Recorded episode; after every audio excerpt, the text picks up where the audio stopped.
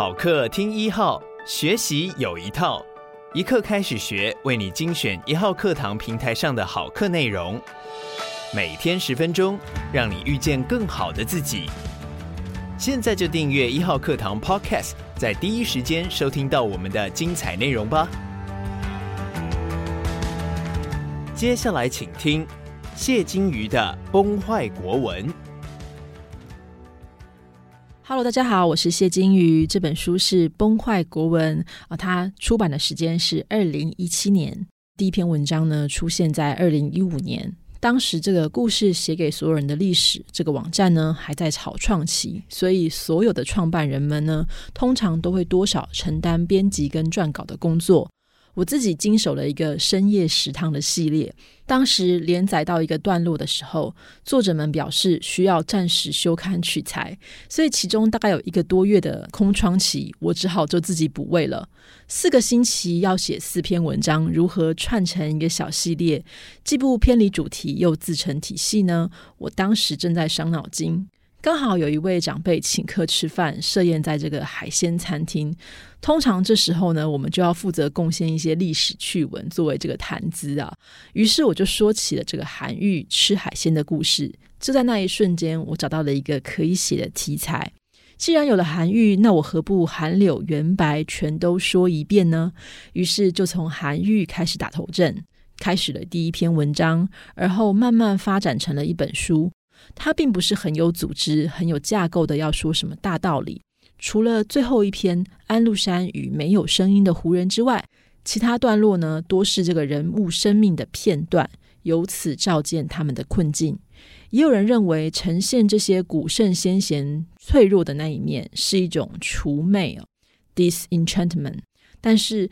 崩坏国文的书名好像又更加深这种印象，似乎我试图在摧毁某些不传下去会连开台组一起下地狱的伟大道统。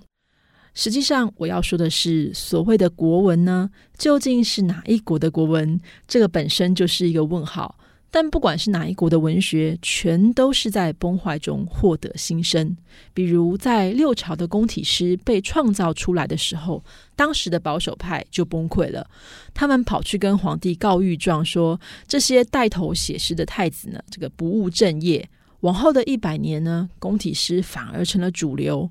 我们所熟悉的唐宋八大家啦，古文运动啊，更是这个崩的好坏坏哦。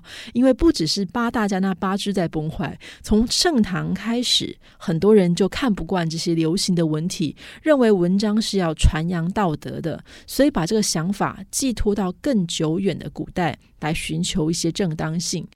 为了坚持这个理念呢，我们的战神韩愈到处跟人打比战，甚至一时脑冲上书骂皇帝战佛教，连佛陀本人呢躺着都中枪，被说是一个没有接受过华夏教育的野蛮人。如果活着呢，就叫他进来皇宫见一面啊，就可以打发走了。现在都死了，就是一个不吉利的脏东西。大概就是如此这般激烈的言论。当然，在唐帝国当中，这也是个特立独行的状况。但如果没有这样的冲撞跟革新，文学就无法翻出新意。换言之，这本书试图还原那些文学作品被写作出来的现场，而各位呢，将透过声音直击所谓崩坏国文的瞬间。当然，也包含作者在那个时代的困难啦，还有挣扎啦。他们的人生困境有时候距离我们非常遥远，但有时候也很近。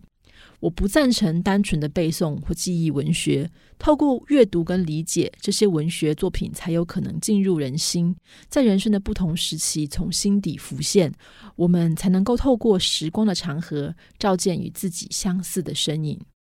在崩坏国文的最后，我写了一篇与文学不是那么相关的文章。如果熟悉我的朋友，你可能会知道，我真正的研究是丝路上的异民族。这些被称为胡人的人们，是中国史上很重要的推进力。但是，因为他们本身的记录文献不多，所以如何从汉文史料中找到他们活动的资讯，就是我多年研究的主轴。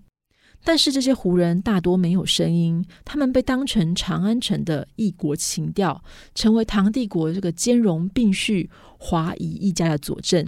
事实上，他们有自己的语言、自己的组织、自己的信仰，甚至试图在唐帝国的北方建立属于自己的国度。他们的皇帝就是安禄山，一个曾经一无所有的混血穷小子。安史之乱是唐帝国极为重要的事件，它甚至影响了整个欧亚大陆。它的成因有复杂的族群问题，它的后果导致了世界史的进程。这么重要的事，却是由一大群没有声音的胡人发起的，而他们的敌人唐帝国的军队中，竟然也有大量的胡人。如果我们更关注这些族群的议题，我们对于唐代史，甚至整个中国史、东亚史，都会有不同的观察。这是我私心希望传达的观点，所以虽然不完全是文学，但还是硬塞进去了。这本书呢，出版已经有点久了，是二零一七年出版的，到现在已经三年的时间，但是我一直写不出第二本。但是后来呢，与这个一号课堂详谈之后呢，他们就告诉我，其实应该要做成有声书，让大家呢可以透过听的方式来认识这一本书。我觉得好像很有趣，所以如果这本有声书带给各位读者任何的欢乐，就请诚挚的感谢我们的制作团队。感谢你收听一课开始学，鼓励你现在就订阅一号课堂 Podcast 频道，第一时间收听我们的优质节目。每天十分钟，遇见更好的自己。一号课堂。